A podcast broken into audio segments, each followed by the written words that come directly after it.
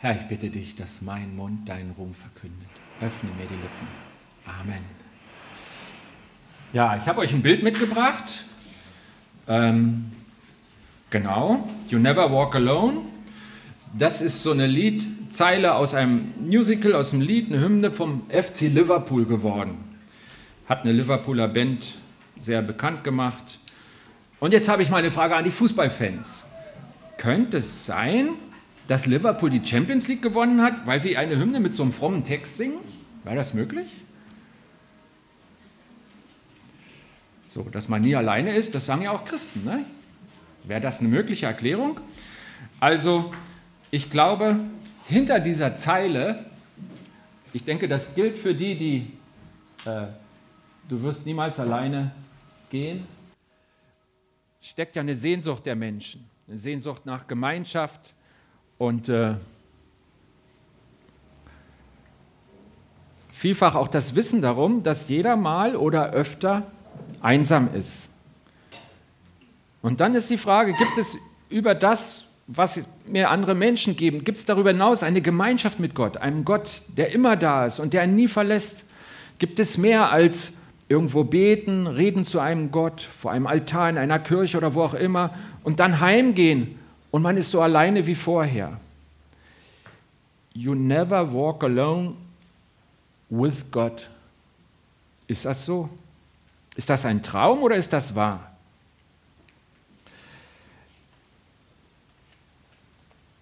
Könnten wir jetzt drüber reden, ne? Seid ihr alleine oder geht ihr mit Gott? Gott ist ja von Anfang an Teil der Menschheitsgeschichte. Er hat die Menschen geschaffen und auch nach dem Unglücksfall im Paradies und der Vertreibung aus Gottes Gegenwart war es ja nicht zu Ende, denn Gott geht seitdem auf die Menschen zu und im Wesentlichen in, in zwei Abschnitten. Der erste Abschnitt ist, Gott schließt einen Bund mit den Menschen und ähm, eigentlich sind es mehrere. Bekannt ist der mit Abraham, mit dem Volk Israel. Dann gibt es Bundeserneuerungen, gibt es einzelne Sachen, sogar mit dem Kain, dem ersten Mörder. Macht Gott ein Abkommen und gibt ihm ein Zeichen, dass ihn niemand einfach so erschlagen darf. Also es gibt diese Bünde und dann gibt es den zweiten Teil, wo Gott sieht, dass das nicht funktioniert und schließt einen neuen Bund in Jesus, seinem Sohn. Was würdet ihr denn sagen, ist der Unterschied zwischen all den alten Bünden und dem neuen Bund in Jesus? Habt ihr eine Idee?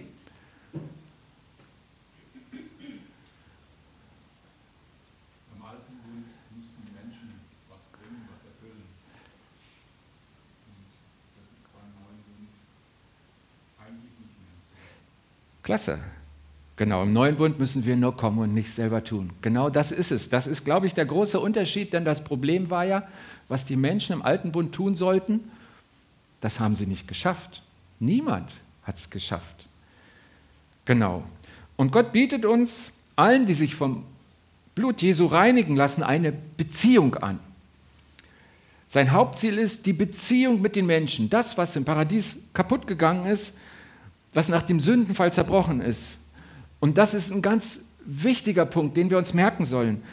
Gott hatte nicht das Ziel, die Rettung wie eine isolierte Tat uns allen zu geben, zu sagen, hier jetzt hast du sie, dann ist das mit der Sünde weg und jetzt lauf. Das wäre ihm viel zu wenig. Natürlich wollte er uns retten, aber er hat gesagt, ich möchte, ich möchte, dass ihr zusammen seid mit mir. Ich möchte, dass wir wieder Gemeinschaft haben. Er wollte nicht ein neues Abkommen schließen, wo jeder was dazu beiträgt, sondern er wollte neu eine Gemeinschaft möglich machen. Und danach sucht er nach wie vor. Und in dem Zusammenhang gibt es ein ganz, ganz bekanntes Gleichnis. Das vom verlorenen Sohn. Wer kennt das Gleichnis? So, also ich vermute mal, die Hälfte hat sich gemeldet und die andere kennt es auch. Das ist so mal meine Vermutung. Also das Gleichnis vom verlorenen Sohn. Dann die, die dies kennen, lasst uns mal überlegen, warum dieses Gleichnis so bekannt ist, warum es vielleicht wichtig ist. Wer ist eigentlich verloren? In dem Gleichnis. Das heißt ja der verlorene Sohn. Da muss ja irgendeiner verloren sein. Wer ist denn das? Und was muss passieren, dass er nicht mehr verloren ist?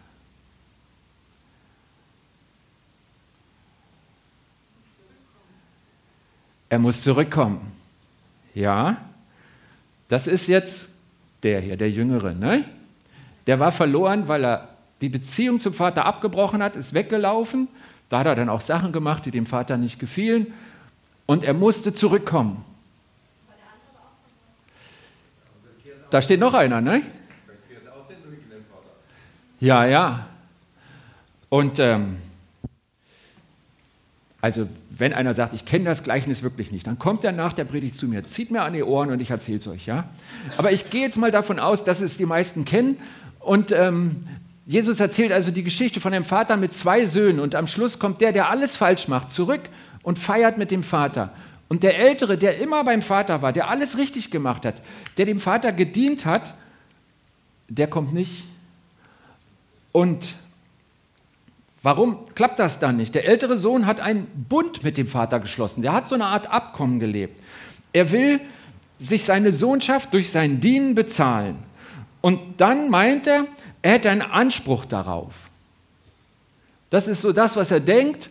Und äh, dann macht er Vorwürfe, weil er die Sachen nicht bekommt, die er erwartet. Und ich glaube, am Ende der Geschichte, die Jesus erzählt, ist das der verlorene Sohn. Der nicht mehr. Der war ja wieder da. Der hat sich vergeben lassen. Der ist neu in die Beziehung mit dem Vater gekommen. Der Jüngere hat sich die Rettung schenken lassen und er feiert mit Gott, dem Vater. Und ich glaube, dass wir jetzt an einem Punkt kommen, wo der Unterschied ganz, ganz klein ist und wo man ganz genau hinsehen muss. Und deswegen gibt es auch etliche Stellen in der Bibel, wo das Thema wieder aufgenommen wird. Und wir können immer an den verlorenen Sohn denken und überlegen, weil Jesus das ja, ich glaube, er wusste, dass wir da alle gefährdet sind. Ich bin da gefährdet und ihr guckt mal bei euch selber. Ich fürchte mal, wir sind alle gefährdet. Wie ist unser Verhältnis zu Gott? Bund oder Beziehung? Die Bibel nennt auch das mit Jesus neuen Bund, aber sie beschreibt es auch mit vielen anderen Worten. Ich will das jetzt nicht so ausschließlich machen, ich will nur einen kleinen Unterschied zeigen, der so unglaublich wichtig ist für unser Leben. Bund, ich verdiene mir was vor Gott, bin in einem Abkommen, ich halte was und dann kann ich was erwarten, was verlangen. Oder Beziehung, ich lebe aus der Gnade mit dem einen Gott. Es gibt da ein paar klare Worte im Galaterbrief, die lesen wir jetzt mal so ein bisschen. Ähm, so aus jedem Kapitel ein Vers, sagen wir mal. Ähm, in Galater 2 steht, weil wir aber erkannt haben, dass der Mensch nicht durch Werke des Gesetzes gerecht wird, sondern durch den Glauben an Jesus Christus, sind auch wir dazu gekommen, an Jesus Christus zu glauben, damit wir gerecht werden durch den Glauben an Christus und nicht durch Werke des Gesetzes. Denn durch Werke des Gesetzes wird niemand gerecht. Also hier steht ja im Galaterbrief ganz deutlich der Unterschied, was den Galatern geschrieben ist. Passt mal auf. Das mit dem Gesetz, das klappt nicht. Es wird niemand, niemand wird gerecht. Und die Basis des neuen Lebens liegt im Glauben an Jesus Christus. Galater 3 haben wir jetzt auch ein paar kurze Verse. Alle aber, die nach dem Gesetz leben, stehen unter dem Fluch. Denn in der Schrift heißt es, verflucht ist jeder, der sich nicht an alles hält, was zu tun das Buch des Gesetzes vorschreibt. Dass durch das Gesetz vor Gott niemand gerecht wird, ist offenkundig. Denn der aus Glauben Gerechte wird leben.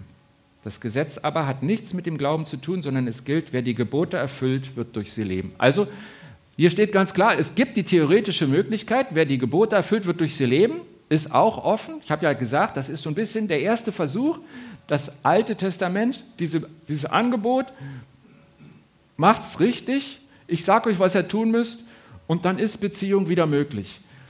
Aber niemand schafft das.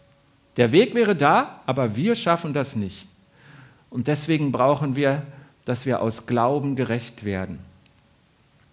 Als aber, Kapitel 4, als aber die Zeit erfüllt war, sandte Gott seinen Sohn, geboren von einer Frau und unter dem Gesetz unterstellt, damit er die freikaufe, die unter dem Gesetz stehen, damit wir die Sohnschaft erlangen. Weil ihr aber Söhne seid, sandte Gott den Geist seines Sohnes in unser Herz, den Geist, der ruft, aber Vater. Ähm,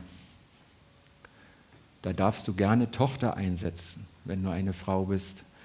Das geht um die Eltern-Kind-Beziehung, um die Vater-Kind-Beziehung und das gilt mit Sicherheit. Kannst du ganz sicher annehmen, auch du bist gemeint. Sandte Gott den Geist seines Sohnes in unser Herz, den Geist, der ruft, aber Vater, damit wir die Kindschaft erreichen. Und weil ihr Söhne und Töchter seid, äh, habt ihr das. Ist der Geist bei euch angekommen und im Herzen von innen zeigt er uns, dass wir aber sagen können. Und aber, das ist jetzt nicht, dass ihr sagt, ich muss so sprechen wie die alten Hebräer, ich muss da so ein paar Worte einfließen lassen mit Hosianna und Halleluja und aber und Maranatha. Gott geht es nicht um Sprachkenntnisse, sondern es geht darum, dass das ein Wort ist des Vertrauens. Also, ich würde da ganz locker mal mit Papi übersetzen, dass er diese Beziehung in eurem Herzen spürt. Darum geht es Gott. Man merkt, wie das daraus atmet, dass Gott das möchte. Und Paulus schreibt ganz klar, es gibt keinen Mischweg. Erinnert ihr euch an die Verse? Ihr könnt die Gesetze alle halten, aber es schafft keiner. Es gibt keinen Mischweg. Entweder meine, besteht meine Beziehung zu Gott aus einem Bund, in dem versuche ich dann alles zu tun, was er gesagt hat, oder meine Beziehung zu Gott besteht aus der Gnade. Ich nehme die Sünde, die Bezahlung für meine Schuld an. Also ich nehme an, dass ich gesündigt habe und sage, das lasse ich mir bezahlen. Das ist für mich geschehen. Ich sage ja, das will ich haben. Das gilt mir. Und dann darf ich in die Gegenwart Gottes. Und von dort aus, von Gott her, gehe ich weiter in meinem Leben. Und immer wenn ich etwas tue, wieder tue, was Gott nicht gefällt, lebe ich aus der Gnade. Lebe ich aus der Gnade, das heißt, ich lasse es mir wieder und wieder vergeben damit meine Verbindung zu Gott, meine lebendige Beziehung nicht abreißt. Und ich glaube, das Gleichnis von den verlorenen Söhnen ist so bekannt und die Worte Gottes stehen so klar im Galaterbrief, weil Gott genau weiß, dass wir, gerade die Frommen, die glauben wollen, hier gefährdet sind. Wir glauben, dass wir nie alleine sind. So nach dem Motto, wenn wir im Englischen bleiben, we never walk alone because God is with us wir gehen nie alleine, weil Gott mit uns ist. Aber lassen wir uns diese Beziehung schenken? Leben wir in der Freiheit der Kinder Gottes? Oder liegt unser Blick, unsere Anstrengung darauf, Gott zu dienen, damit er zufrieden ist mit mir? Und einfach mal so ein paar Fragen an mich. Warum halte ich eigentlich stille Zeit? Was ist mein Antrieb? Warum helfe ich in der Gemeinde? Putze ich? Warum halte ich Gottes Gebote? Warum helfe ich hier und dort? Bin ich freundlich zu meinem Nächsten? Und was passiert, wenn ich Gott so gut ich kann diene, vorbildlich, und dann passiert irgendwas, was ich überhaupt nicht wollte? Meine Kinder entwickeln sich nicht so, wie ich gehofft habe, oder ich bekomme eine Krankheit. Mache ich Gott dann Vorwürfe? Merkt ihr, das ist der ältere verlorene Sohn. Diese Gefahr in mir. Was, was ist mein Verhältnis zu Gott? Was erwarte ich von ihm? Habe ich Anforderungen, die ich stell, meine stellen zu können? Man muss mal so sehen, der ältere verlorene Sohn, der hat ja überhaupt nichts Falsches gemacht. Er dient dem Vater. Und was macht er trotzdem falsch? Wenn wir das nicht herauskommen, werden wir in dieselbe Falle tappen. Was macht der ältere Sohn eigentlich falsch? Im Gegensatz zum Jüngeren ist er ja vorbildlich. Der rennt nicht weg, haut nicht das ganze Geld auf den Kopf, macht nicht Sachen, die dem Vater nicht gefallen. Was macht er falsch? Wir gehen jetzt mal in den Epheserbrief, lesen auch wieder nur ein paar Verse. Das ist alles aus dem zweiten Kapitel, Einzelverse. Und da lesen wir, ihr wart tot in Folge eurer Verfehlungen und Sünden. Gott aber, der voll Erbarmen ist, hat uns, die wir in Folge unserer Sünden tot waren, in seiner großen Liebe, mit der er uns geliebt hat, zusammen mit Christus wieder lebendig gemacht. Aus Gnade seid ihr gerettet. Da ist dieses aus Gnade leben. Ne? Und man merkt, wie Gott darum wirbt, dass wir Gnade annehmen. Und die Gnade, die wird transportiert von seiner Liebe. Seine Liebe gilt dir, so wie du bist, total, ohne jeden Vorbehalt. Und Gnade bedeutet, ich lasse mich beschenken. Dieser Gott, der sich entschieden hat, ohne Forderungen zu uns zu kommen in seinem Sohn, lasse ich mich von ihm beschenken. Ein paar Verse aus dem Kapitel. Denn aus Gnade seid ihr durch den Glauben gerettet, nicht aus eigener Kraft, sondern Gott hat es geschenkt, nicht aufgrund eurer Werke, damit keiner sich rühmen kann. Seine Geschöpfe sind wir in Christus Jesus dazu geschaffen, in unserem Leben die guten Werke zu tun, die Gott für uns im Voraus bereitet hat. Hier wird es ja immer wieder betont, nicht aus eigener Kraft, nicht aufgrund der Werke, sondern wir sind gerettet durch den Glauben und aus Gnade. Wie so ein Gegensatzpaar schreibt das der Paulus hierhin im Epheserbrief und sagt entweder oder. Versucht nicht so ein bisschen von beiden. Ihr werdet scheitern. Stellt euch ganz auf die Gnade. Stellt euch ganz auf die Gnade. Ein bisschen später im Kapitel schreibt er noch vom Frieden. Er kam und verkündete den Frieden, und zwar allen, fernen und nahen, da sind die vom Volk Israel gemeint und alle anderen Völker. Durch ihn haben wir beide in einem Geist Zugang zum Vater. Ihr seid also jetzt nicht mehr Fremde ohne Bürgerrecht, auch keine Söldner, die sich was verdienen, sondern Mitbürger der Heiligen und Hausgenossen Gottes. Und Hausgenossenschaft, also in einem Haus zusammenleben, das ist im Orient eine viel intensivere Gemeinschaft, als wenn wir an irgendeine Zweck-WG denken, die wir heute vielleicht kennen. Das heißt, wir sind wirklich Teil seines Lebens. So hat sich Gott gedacht. Wie erlebe ich mich selbst? Habe ich Frieden mit Gott, wie das in den letzten Versen klang? Habe ich Frieden mit mir selbst? Bund oder Beziehung in diesem Sinn? Wo stehe ich? Und ich glaube, dass man das von außen nur ganz schwer erkennt. Weil, wie gesagt, das sind lauter gute Sachen die man da, die wir eben aufgezählt haben. Zum Beispiel, ähm, ich will ja niemand davon abhalten, dass ihr dazu beitragt, dieses Haus sauber zu halten. Oder dass es Leute gibt, die hier dekorieren. Dass es Leute gibt, die, die begrüßen, die den Kaffee machen. Das sind richtig gute Sachen. Die Frage ist, was ist in meinem Herzen? Und ist da Gott? Bin ich in der Beziehung, die er mir so dringend, dringend bringen möchte und die ihm so wichtig ist? Der letzte Brief, in den wir schauen, ist der Hebräerbrief, wieder nur Einzelverse. In Kapitel 8 lesen wir, das wird der Bund sein, den ich nach diesen Tagen mit dem Haus Israel schließe, spricht der Herr. Ich lege meine Gesetze in ihr Inneres hinein und schreibe sie ihnen ins Herz. Ich werde ihr Gott sein und sie werden mein Volk sein. Merkt er die Sehnsucht von Gott? Er sagt, ähm, ich bin nicht die Adresse, wo sie sonntags hinrennen, sondern ich bin ihr Gott, sie sind mein Volk, wir gehören zusammen. Gottes Traum ist, dass er zusammengehört mit dir. Und er sagt, ich schreibe es in dein Herz, in dein Inneres. Von innen raus wird diese Gemeinschaft wachsen. Ich möchte so intensiv wie möglich verbunden sein mit dir, sagt Gott. Hebräer 9. Wie viel mehr wird das Blut Christi, der sich selbst Kraft ewigen Geistes Gott als makelloses Opfer dargebracht hat, unser Gewissen von toten Werken reinigen, damit wir dem lebendigen Gott dienen. Und darum ist er der Mittler eines neuen Bundes. Sein Tod hat die Erlösung von den im ersten Bund begangenen Übertretungen bewirkt, damit die Berufenen das verheißene ewige Erbe erhalten. Das ist so ein bisschen ein komplizierter Satz. Ich habe mal was unterstrichen, auch in den anderen Versen habe ich was unterstrichen, dass man eine Übersicht hat. Aber ich frage euch mal was. Könnte es sein, dass die toten Werke, alle die sind, die ich versuche aus eigener Kraft zu tun, um Gott zu gefallen? Könnte es sein, dass die toten Werke jeden betreffen, der versucht aus eigener Kraft zu tun, etwas, um Gott zu gefallen?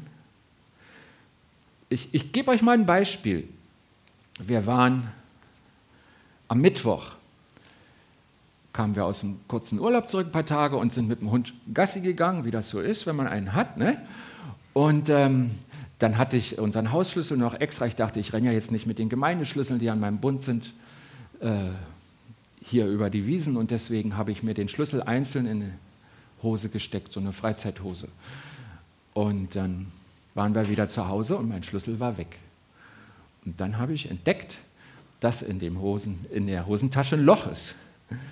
Und dann wusste ich, wir waren ziemlich weit gelaufen, wir sind über eine Wiese getobt mit dem Hund. Irgendwo liegt mein Schlüssel. Und das war irgendwie keine schöne, keine schöne Gedanke. Und dann haben wir gebetet, die Ute und ich, Wir haben gesagt, Gott, lass uns doch den Schlüssel finden. Und wir sind nochmal losmarschiert. Und dann gehen wir diesen Kiesweg, die Verlängerung vom Sandweg. Und dann gibt es da so, wo der Landwehrkanal kommt, ist die Stelle, wo der Hund immer trinkt. Und dann sagte ich, unterwegs, wir waren 20 Meter vor der Stelle, ach Gott, das wäre so schön, wenn wir den Schlüssel hier finden. Erspar uns die Wiese, wo wir auch gelaufen sind. Und dann gehen wir auf diese Stelle zu und dann kommen uns Leute entgegen. Man kennt als Hundebesitzer die Hundebesitzer, die da wohnen. Und da kam eine Hundebesitzerin mit ihrem Hund uns entgegen. Und ein Meter vor der Frau bückt sich die Ute und findet den Schlüssel. Und das war so zwei Meter von, diesem, von dieser Senke da, wo, wo der Landwehrkanal läuft und unser Hund immer trinkt. Ich total begeistert. Und dann habe ich ja oft nicht so den Mut, Fremden von Jesus zu erzählen. Dann habe ich die Frau verwechselt. Dann habe ich gedacht, das ist eine, die ihre Tochter in die Powerbox bringt. Da dachte ich, die weiß schon, dass ich fromm bin. Und dann habe ich ihr erzählt, dass wir gerade gebetet haben, Schlüssel verloren haben und gerade hier, sie hat ja gesehen, dass sich Ute gebückt hat, den wiedergefunden haben. Und habe ihr das total begeistert erzählt. Wir haben dann auch über Urlaub gesprochen. Auf das Thema hat sich so ein bisschen abgelenkt. Und zu Hause hätte ich, hätte ich ja jetzt sagen können, ich bin der Held. Ne? Also ich habe jetzt eine Fremden, eine Hundebesitzerin. Aber in Wirklichkeit hat Gott alles vorbereitet hat den Schlüssel dahin geschmissen. Die Wahrscheinlichkeit, die zu finden, war nicht sehr groß, genau da die Frau zu treffen. Ich weiß nicht, wie oft euch das schon passiert ist. Und dann habe ich sie verwechselt. Und also diesen Vers, den hatten wir vorhin, dass wir in den Werken wandeln sollen, die Gott zuvor bereitet hat. Ihm zur Ehre. Merkt ihr das? Das möchte Gott. Er sagt, du brauchst einfach nur das zu tun, was ich dir gesagt habe. Das ist gut.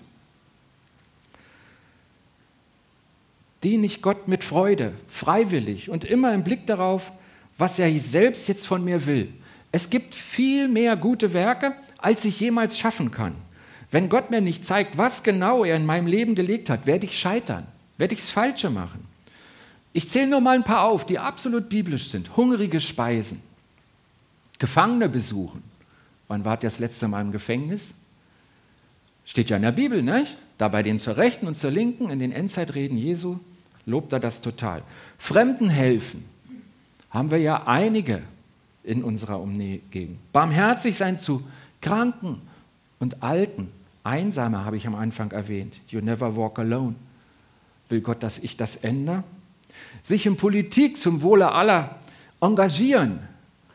Also wenn die Politik so ganz unchristlich ist und jeder Christ verhindert, da reinzugehen, dann besteht da ja vielleicht auch ein Zusammenhang. Ne? Also das ist ja alles gut, meine Nächsten lieben, das kannst du nicht schaffen und das kann ich nicht schaffen. Wenn Gott uns nicht zeigt, was genau unser Auftrag ist, dann machen wir das Falsche. Es gibt eine ganz komische Warnung, die Jesus am Ende der Bergpredigt spricht. Das ist direkt bevor das mit Haus auf Stein oder auf Sand baut. Die Verse davor müsst ihr mal gucken, Matthäus 7. Sagt Jesus, nicht jeder, der zu mir sagt, Herr, Herr, wird in das Himmelreich kommen, sondern wer den Willen meines Vaters im Himmel tut. Viele werden an jedem Tag zu mir sagen, Herr, Herr, sind wir nicht in deinem Namen als Propheten aufgetreten und haben wir nicht in deinem Namen Dämonen ausgetrieben und haben wir nicht in deinem Namen viele Machttaten gewirkt? Dann werde ich ihnen antworten, sagt Jesus, ich kenne euch nicht. Weg von mir, ihr Gesetzlosen. Das ist die Einheitsübersetzung. In der Luther steht, die ihr das Gesetz übertretet. Was ist der Fehler, dieser Leute, die so viele gute Dinge im Namen Jesu getan haben, die sind ja da aufgezählt, auch noch im Namen Jesu. Ich glaube, sie tun nicht den Willen des Vaters im Himmel. Wie kann das sein? Ich glaube, da kommen wir an dieses Kennen. Jesus sagt ihnen, ich kenne euch nicht und ihr kennt mich nicht. Sie leben nach dem Gesetz und da ist klar, dass sie nicht alles halten können. Aber sie lassen sich von Jesus nicht leiten. Sie lassen sich von ihm nicht vergeben. Sie lassen von ihm sich nicht sagen, was sie tun sollen. Glauben aus meiner Kraft anstatt aus der Gnade? Dienst anstatt Beziehung? Tue ich das, was ich für richtig halte, oder diene ich dem lebendigen Gott, der in mir wohnt und mich leitet in alle Wahrheit, zu jeder Tat, die er schon für mich vorbereitet hat, auf jedem Weg?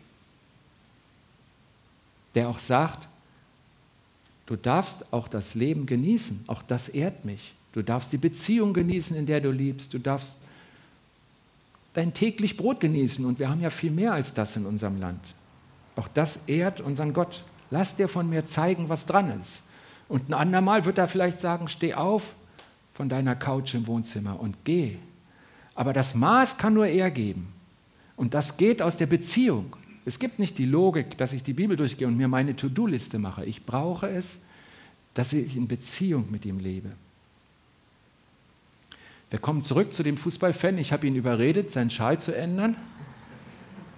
Bin ich erlöst von der Idee, bei Gott etwas für meine Rettung zu tun?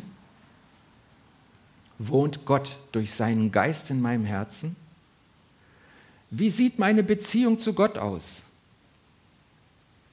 Warum mache ich christliche Dinge? Beten, anderen helfen, in den Gottesdienst gehen. Und wir haben am Ende Grund zur Freude, eine gute Botschaft. Mit der Beziehung zu Jesus gehst du niemals alleine. Dafür hat sich Gott so sehr eingesetzt. Das ist seine Idee. Und das steht und fällt nicht damit, dass wir wie eine Maschine die Bibel halten, so wie einer, der funktioniert, sondern das steht und fällt mit der Beziehung, die ich euch wünsche, die ich persönlich suche, worin man wachsen kann und wo Jesus Tag für Tag mit uns auf dem Weg ist. Amen.